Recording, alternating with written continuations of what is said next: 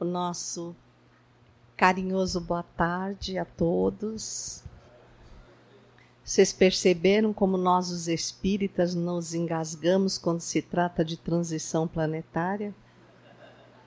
Porque a gente está esperando acontecer, mas temos que contribuir. Então é um é um travo ainda, né, Jorge?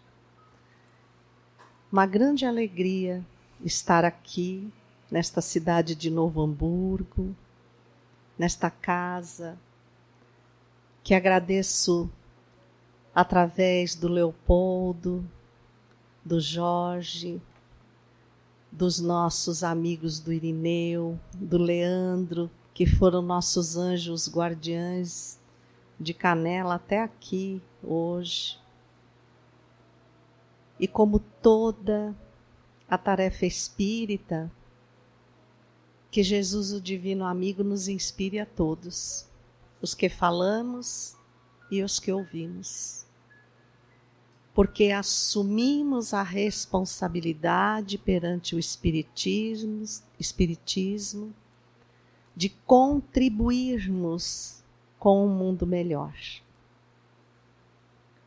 Iniciamos falando de um pintor francês do século XIX, chamado Théodore Géricault.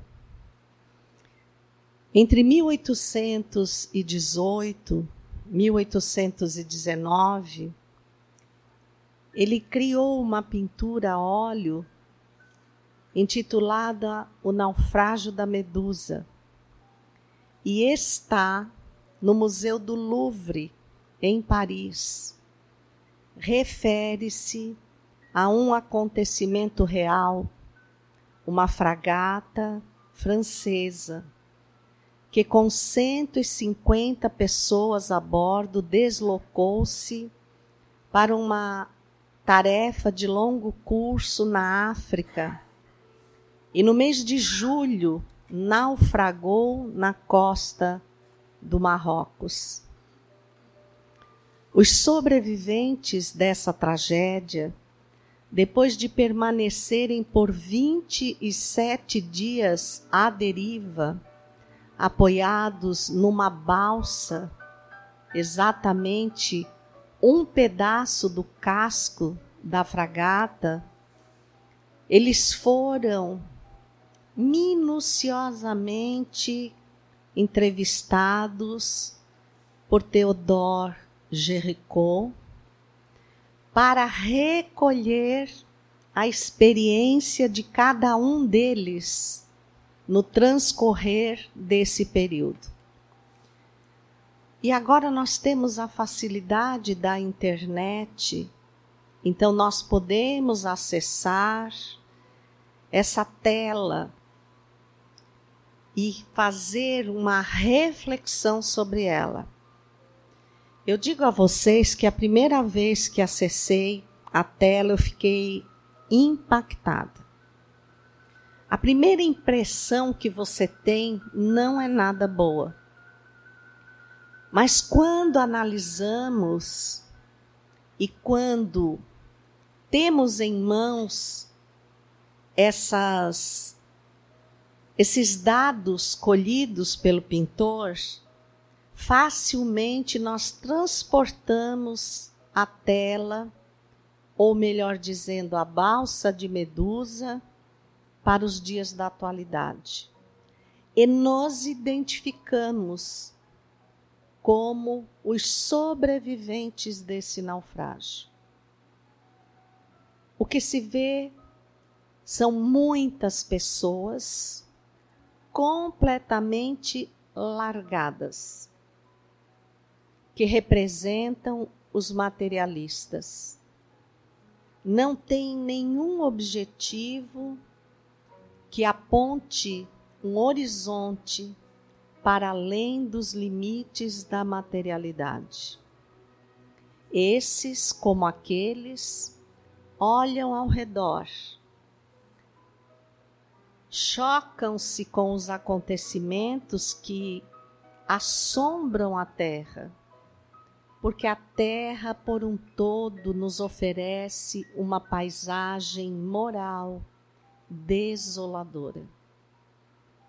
Por onde olhamos, vemos o poder, a sedução do dinheiro, os deslizes da conduta sendo aplaudidos e compartilhados com louvores.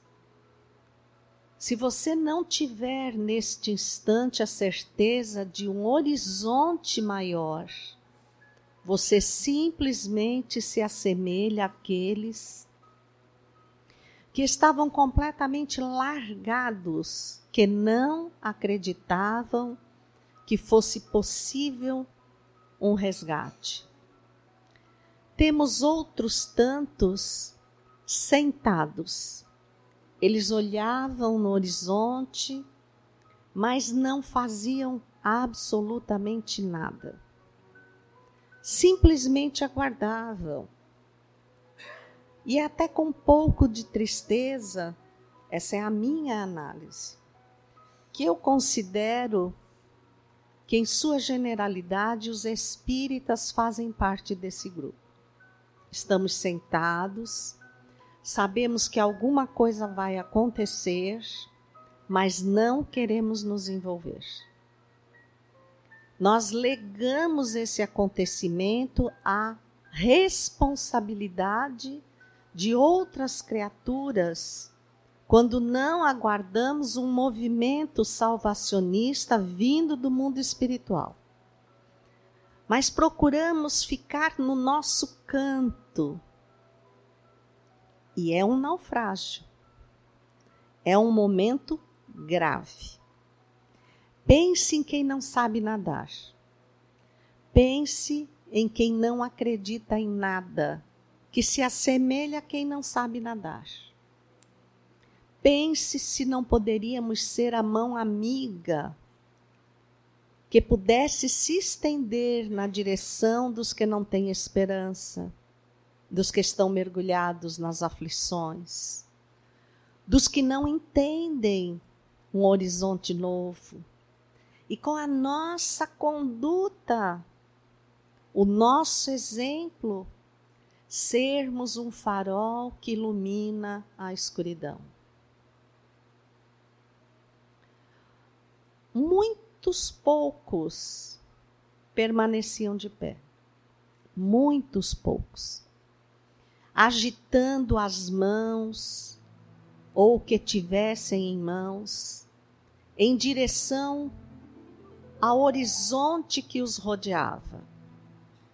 E nem quando um outro navio surgiu no horizonte e eles usaram tudo que podiam para ser percebidos e não foram, porque o barco se afastou sem perceber-lhes a presença. Nem assim eles desistiram. E, obviamente, foram eles os responsáveis pela salvação de todos os demais. Eles não pouparam esforços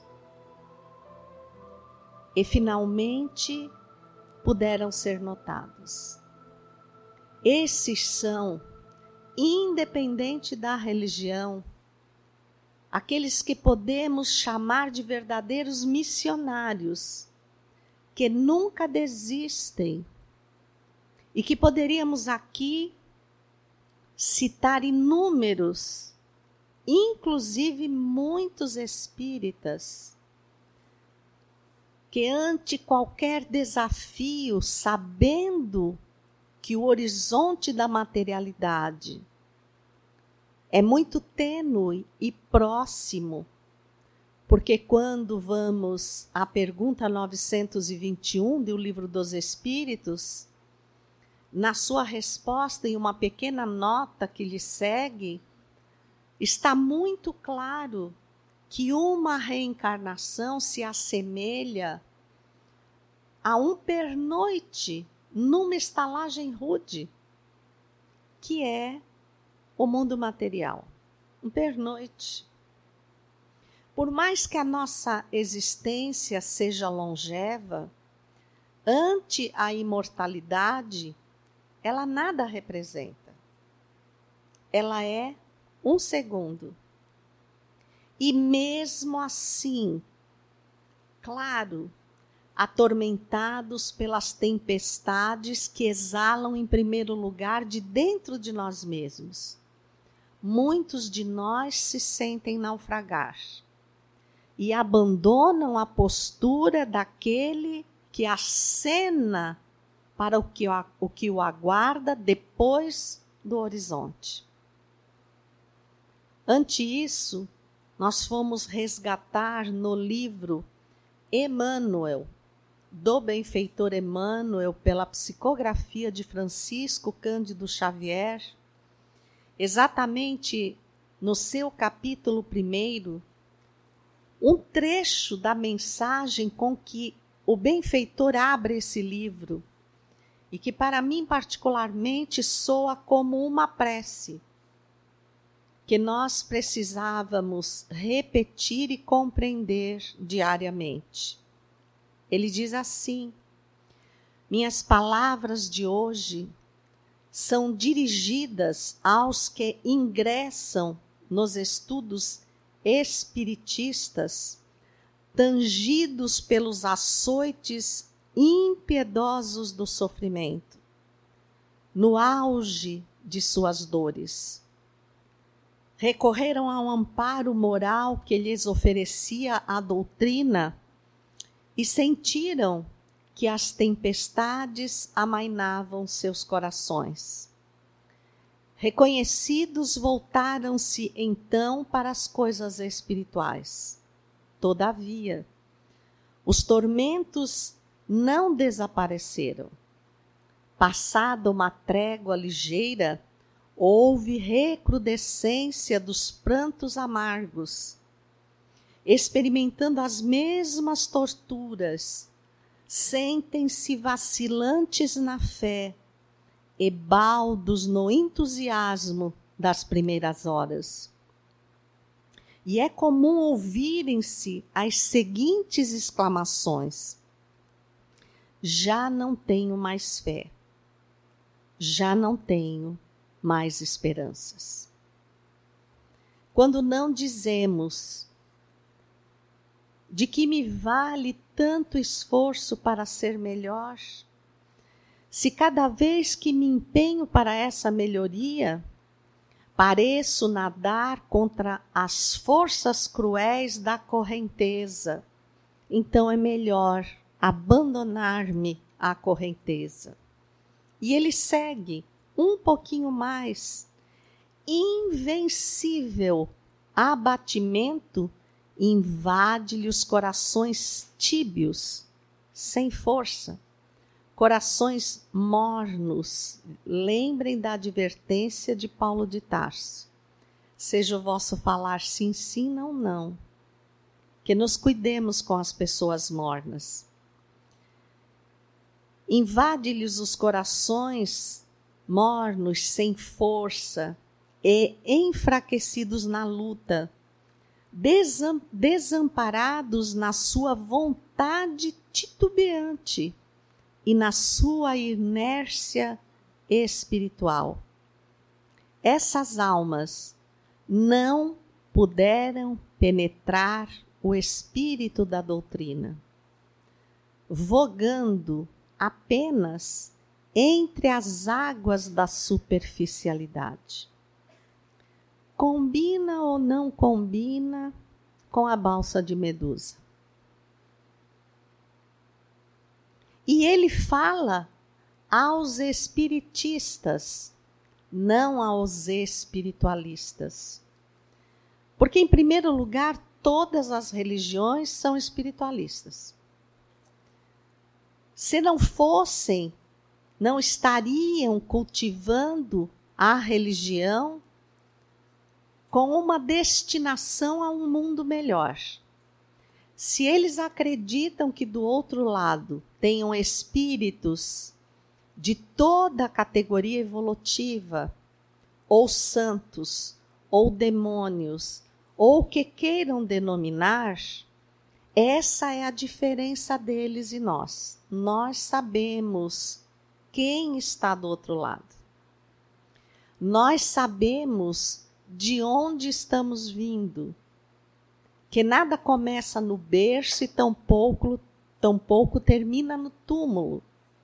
Nós sabemos da pluralidade das existências, dos mundos habitados, da justiça da reencarnação, da comunicabilidade dos espíritos, como podemos ser os que simplesmente se abandonam, vagando nas águas de uma sociedade contaminada pelos valores superficiais da existência humana? Como podemos nos atirar a este precipício ou ao pântano do materialismo, acreditando que precisamos sorver tudo, tudo que ele nos oferece, para sermos felizes? Como é possível um espírito imortal achar que pode ser feliz com uma pequena coisa de breve duração. Porque tudo que existe na Terra tudo que existe no universo, planetas, sóis, estrelas, galáxias, sistemas solares, vai desaparecer.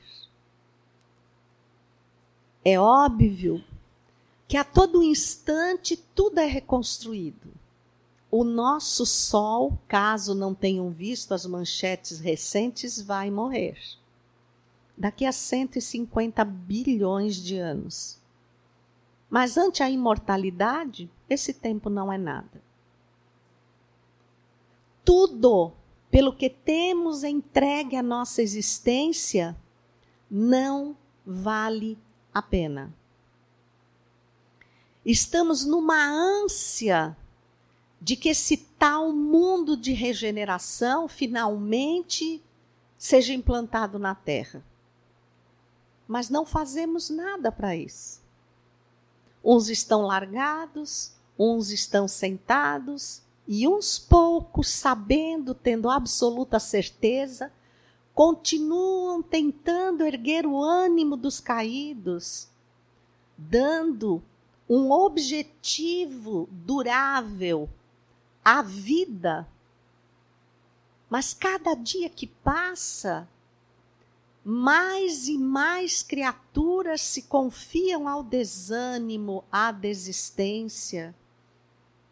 Descuidam-se nos seus pensamentos, nas suas palavras e atitudes nós que somos espíritas, que sabemos, através da pergunta 459, que os espíritos apenas não nos influenciam, mas na maioria das vezes são eles que nos dirigem, porque são tão sutis e convincentes que nós acreditamos, aqueles que estão na superficialidade, que existe no mundo espiritual espíritos bons e espíritos maus.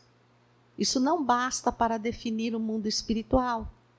Não basta para nos definir. Nós não somos simplesmente bons ou simplesmente maus.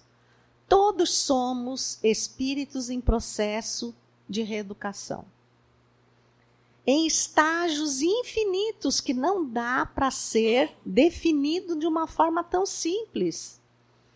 O que nós temos certeza é que os bons nos inspiram, sem invadir o nosso campo mental ou se imporem a nós, mas os infelizes de infinitas graduações, eles se intrometem, eles se impõem, eles se infiltram e ao contrário do que imaginamos, eles não são espíritos ignorantes na intelectualidade. Pelo contrário, eles são espíritos de alta intelectualidade. Tanto que nós muitas vezes nem lhes percebemos a interferência. Eles se disfarçam de nós. Eles pensam o que nós pensamos e começam então a desviar o nosso pensamento para aquilo que eles querem. Você continua ainda ao centro, mas vale a pena? Você não passou o tempo da pandemia sem o centro? Que, que mudou? Só porque você era espírita ou ia tomar passe não pegou Covid? Não passou por nenhuma dificuldade? Deixa de ser bobo. Já que você sobreviveu à Covid, aproveita a vida. Olha, você está aqui, próximo às 16 horas de um sábado de sol. Eu não posso falar para vocês irem para a praia, porque lá nossa casa é próxima à praia. Dá facilmente para você estar tá indo para o centro e parar na praia. Aqui já é um pouco mais complicado, mas tem outras distrações. Você vai ao centro, você faz bem ir ao centro. Uau! Eles nos dizem isso? Dizem. Vá lá, vá lá, escute a palestra, tome um passe e volte para casa. Porque você ainda é pequeno demais para fazer alguma coisa. Não seja metido a besta. Você não é benfeitor. Você nem consegue lidar com a sua família, mas eu estou aqui. Eu estou do seu lado. Eu quero te ajudar. E aí eu acho que é um espírito bom. Ele é tão simpático, ele sabe tudo que se passa dentro de mim. E eu vou me rendendo a ele. E sutilmente ele me enreda de tal maneira que facilmente eu abandono aquilo que supostamente eu acreditava, mas não tinha certeza. A transição planetária não é uma coisa única. Se nós olharmos para trás, nós estamos em transição todos os dias. Todos os dias. O meu projeto de mudança é diário. E a finalidade da reencarnação é exatamente essa. Claro, há momentos de ápices de transição. Estamos nos aproximando de um deles. Mas como podemos dizer que ele vai acontecer amanhã? Se nós permanecemos deitados, sentados e só uns poucos se movimentando, quando é que finalmente ele vai chegar? Quando tiver ocorrido a transição dentro de cada um de nós. Quando eu olhar para dentro de mim e perceber que eu já não mais cedo tão fácil às más inclinações. Quando o pensamento do mal não vem antes da avaliação do bem. Quando eu olhar para o que está ao meu lado e não considerá-lo um problema, mas uma oportunidade, um convite para a minha melhoria.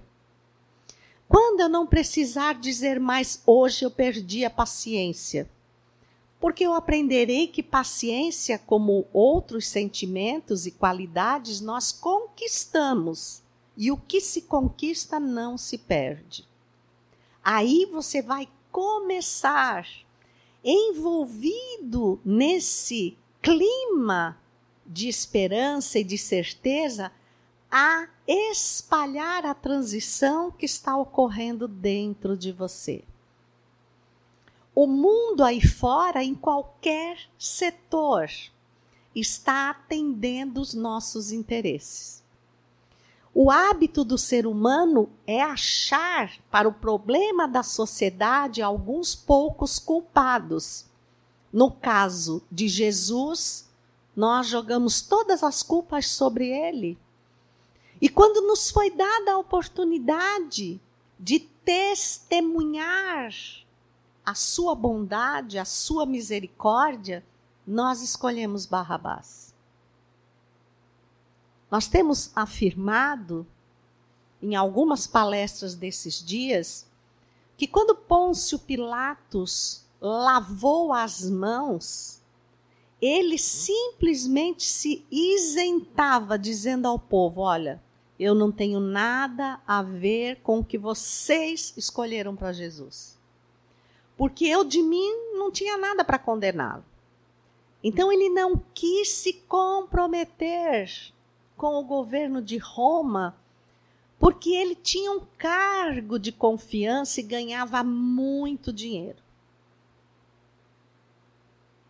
Ele não tinha o que apontar em Jesus.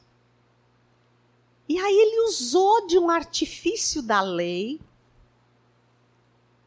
para oferecer ao povo, era a época de Páscoa. A Páscoa comemora a libertação dos judeus antes hebreus da escravidão de 430 anos no Egito. Então era hábito comum que naquela véspera pegasse dois prisioneiros e o povo decidisse qual deles seria liberto, o símbolo da libertação. E colocou Jesus e Barrabás, porque ele tinha certeza. Quem era aquela multidão? Eram os que recolheram benefícios imediatos de Jesus, mas não eram cristãos. Quem somos nós? Somos os espíritas convictos ou somos os que querem recolher benefícios imediatos do mundo espiritual?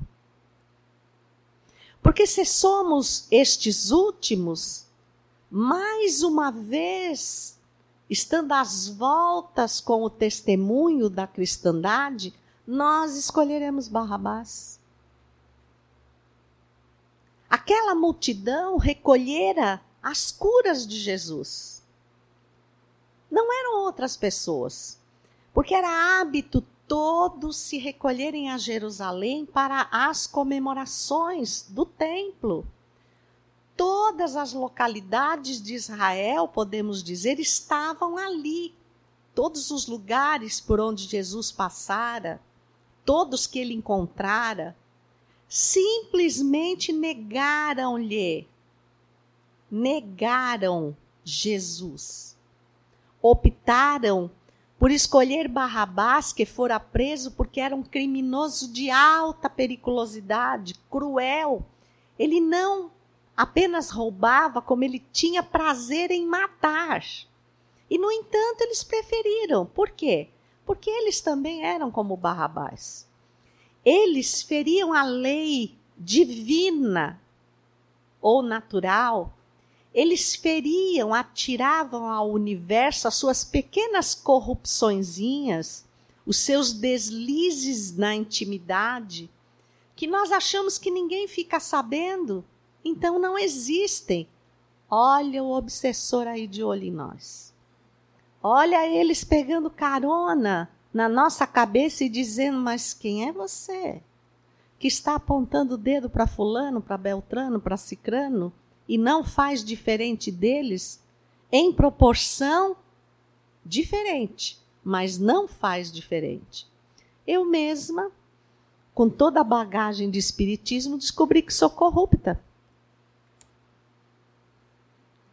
A minha filha me entregou a neta para que eu tomasse conta por um dia, e era véspera de viagem, eu estava atribulada com tudo o que precisava fazer. E chegou aquele momento, a menina chegou e disse: Vó, você me ajuda com a minha lição? E eu olhei para a minha lição e disse: Puxa, se eu for ajudar com a dela, eu vou deixar de fazer a minha. Aí disse: Maria Luísa, vamos fazer uma coisa? Enquanto você faz a sua, eu faço a minha. E quando você acabar a sua, eu te dou um Kinder Ovo. É corrupção?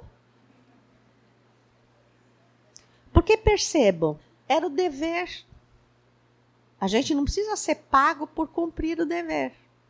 A gente precisa aprender a cumprir o dever. Corrupção não faz parte de mundo de regeneração. Olha, eu contribuindo para que o mundo permaneça de expiações e provas. O Kinder Ovo de uma criança de 5 anos é a propina de um profissional amanhã. Para cumprir o dever, ele coloca o seu preço aprenderam a corrupção onde? Dentro de casa. Então, observar minha casa já está avançada no processo de transição planetária? Ou eu continuo vivendo muito bem no mundo de expiações e provas, onde a imperfeição é o comportamento natural do homem, onde o mal supera o bem? Porque o bem eu olho e digo: que que me adianta ser bom? Eu vou ser uma gota completamente desconhecida no oceano. Enquanto fulano, beltrano, cicrano está progredindo, estou morando na periferia. Eu estou oferecendo a escola estadual, municipal, que for. Ele oferece escola, escola particular para os filhos. Eu só compro em brechó, ele compra em grandes lojas. E aí me cabe a alegria de segui-lo, de também me corromper, porque afinal de contas eu não tenho certeza se vai vir o resgate. Eu não tenho certeza do que está depois do horizonte. Lá os espíritas dizem que é um tal mundo de regeneração. Mas sei lá, quem que está conduzindo esse mundo se também recebe propina? Nós nem sabemos quem é Jesus. Eu perguntei outro dia a um espírita: quem é Jesus? Ele disse: o Filho único de Deus Pai. Ele continua sendo filho único? É o Filho de Deus. Ele é Deus, Deus é Ele, é a Santíssima Trindade. Eu falei: peraí, você é espírita? Sim. E você não sabe a ficha do governador da terra. Você não sabe quem ele é. Ah, eu sei. Ele é o filho, e repetiu tudo de novo, é o filho unigênito de Deus que, para salvar os pecados do mundo, foi crucificado. Falei, misericórdia.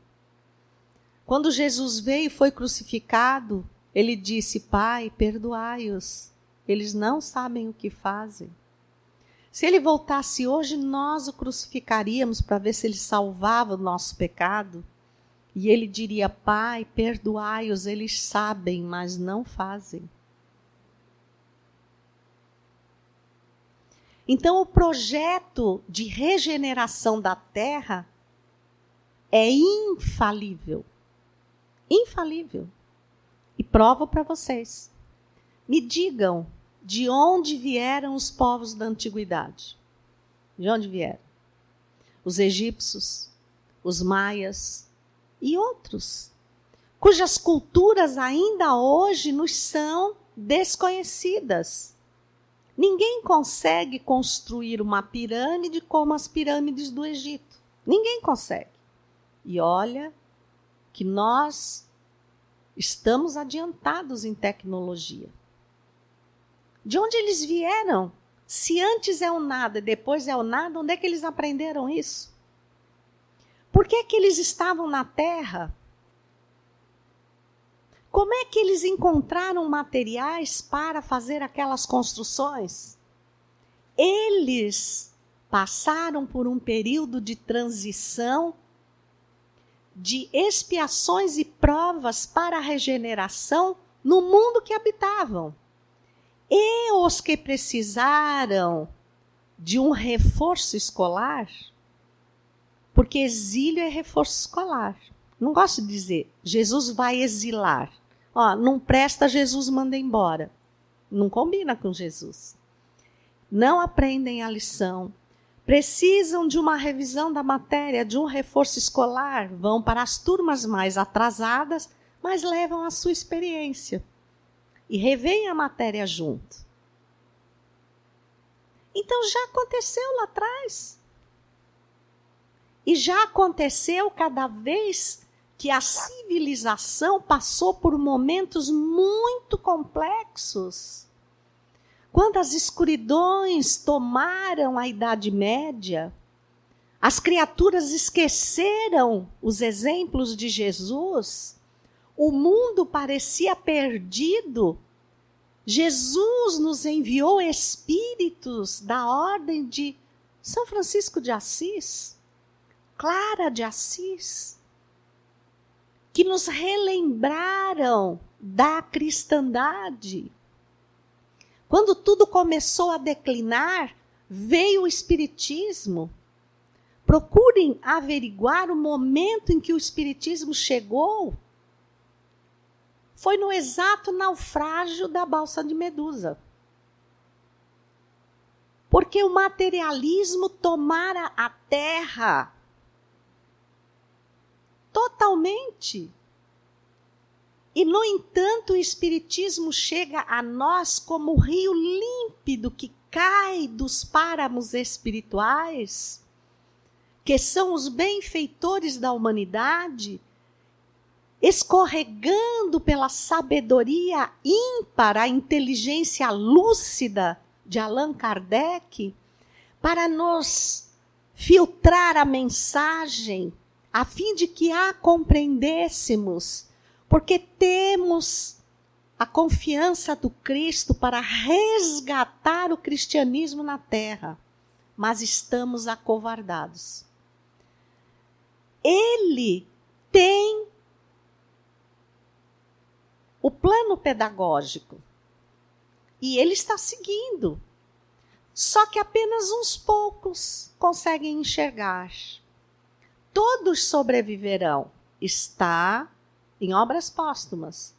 Na segunda parte, quando você procura a regeneração da humanidade, lá diz assim: não pense que o exílio vai acontecer, agora a gente desencarna e já vai estar tá lá. Você vai para o planeta primitivo, você vai adiante. Você vai. Não é assim. Kardec diz que nós ainda, ao desencarnarmos, descobriremos que agimos muito contrário às nossas convicções por influência do meio. E retornaremos para recomeçar. A oportunidade no mundo de regeneração, que terá provas, mas não terá expiações, continuará por um largo período de tempo. Então não estamos reprovados, mas não sabemos ainda quantos dias vamos permanecer à deriva. Porque nenhum de nós quer meter a mão na água do limo da terra e remar para chegar mais depressa. Nenhum de nós quer pagar o preço de ser de conduta ilibada, reta, de agir contra a maré corrupta que invade até os nossos netos com Kinder Ovo. Nós estamos paralisados quando Jesus precisa de nós. Somos nós que vamos alardear na terra pela própria forma como nos comportarmos, porque se estivermos estirados, que esperança tem os que não são espíritas? E quanto é que nós penetramos no espiritismo ou estamos na água, na superficialidade? Enquanto nós não cantarmos felizes como os cristãos da primeira era, quando iam para a arena, na certeza absoluta da vida eterna, nós não estaremos materializando o processo regenerativo na Terra. Enquanto defendermos os nossos interesses imediatos, não estaremos defendendo os interesses do Cristo.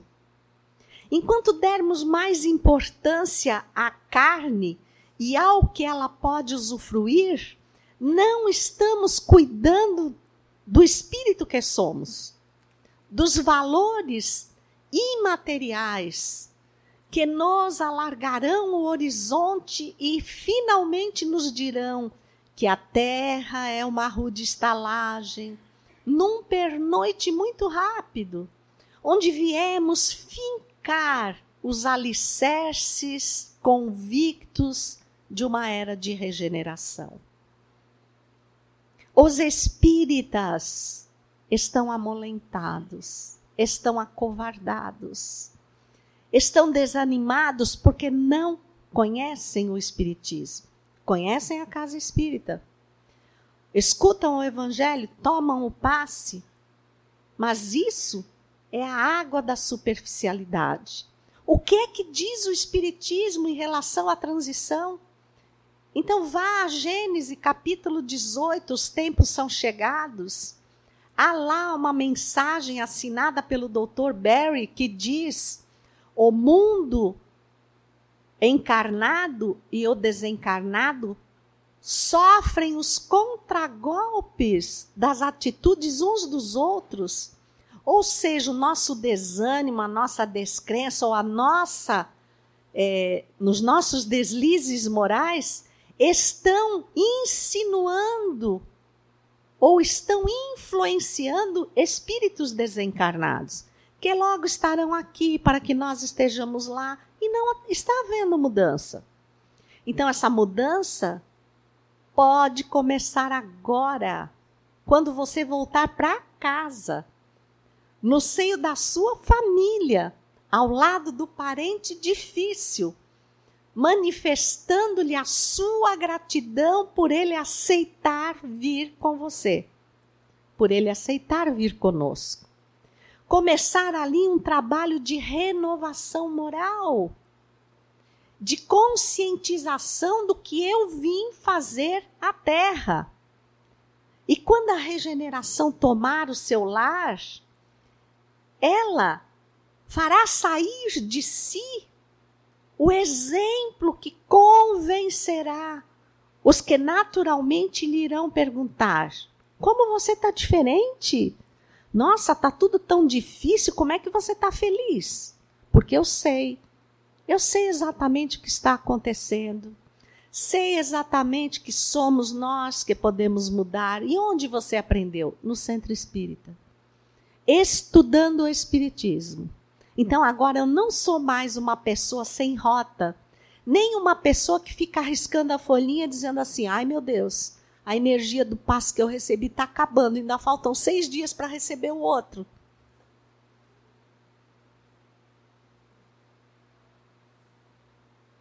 Sábado que vem, o Jorge vai me passar uma notícia dizendo: o centro está regenerado. Está todo mundo feliz, Tá todo mundo sorrindo. Abriram uma campanha de boa vontade, um sorriso a mais, uma manifestação a menos de ódio, de rancor, né? de disputa. Isso não nos leva a nada. A disputa é do mundo de expiação e provas. A contribuição é do mundo de regeneração para que lado você está indo. Então é hora de nos vestirmos de cristãos da alma para o corpo e não na aparência da cristandade e sairmos sem medo de dizer que somos espíritas. Como diz Raul Teixeira, ou melhor, o Espírito Camilo, através de Raul Teixeira, no livro Tempo de Deus, na lição 24, tempo de escândalos, o espírita deveria ser o escândalo da atualidade, porque ele deveria fazer com que o mundo estancasse o passe e perguntasse: como você consegue ser feliz? Por que você está trabalhando no bem? Esse era o grande escândalo de agora mas nós estamos deitados na balsa ou sentados na balsa, esperando que alguém venha e faça um milagre. Nós já estivemos com Jesus e dizemos que aceitamos Jesus há muito tempo, mas as nossas atitudes não falam disso. Eu não sei vocês, mas eu desta vez quero ficar com Jesus. Eu quero assistir o momento ímpar em que a Terra iluminada, viajando pelo cosmos, exale a sua luz azulínea. Eu quero estar sentada na arquibancada das estrelas, quando espíritos da envergadura do Cristo para mais, infalíveis, numa comunhão indescritível com o Pai, venham confraternizar-se com Ele pela realização do processo pedagógico.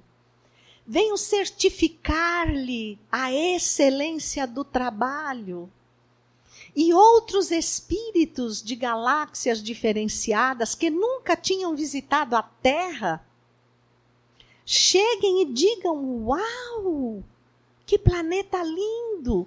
Mas será que essa é aquela mesma Terra de há pouco tempo que dizia que estava num lamaçal de ideologias imorais? Que os irmãos brigavam uns contra os outros, que a guerra tomava as nações, que o amor tinha dificuldade de avançar? Não é possível. Será que é? E nesse momento nós nos erguemos, já com lágrimas nos olhos, tocarmos nos ombros deles e dizermos: é verdade. Eu estava lá. Eu era espírita e o espiritismo me esclareceu quanto à tarefa que me competia. E ante o mar das adversidades, com a certeza das luzes espíritas, eu escolhi ficar com Jesus. Os passos que deixei, embora fossem quase apagados, foram luzes na escuridão, que impediram que os que viessem atrás de mim titubeassem tantas vezes no caminho. Eles foram seguindo os nossos passos e encontraram Jesus. Esta é a terra que estava mergulhada na escuridão, mas cujo período do claro escuro da transição exaltou os verdadeiramente cristãos. E hoje eu comemoro com Cristo. Esse é o desejo que eu deixo para cada um de vocês. Entrem, se for preciso, cantando na arena da vida e se alguém vos chicotear e disser, nega o teu Cristo, não desista dele. Siga adiante. E nas luzes da regeneração, ao olhar para trás, você vai ver as próprias pegadas que deixou. Muita paz a todos e que Jesus nos abençoe.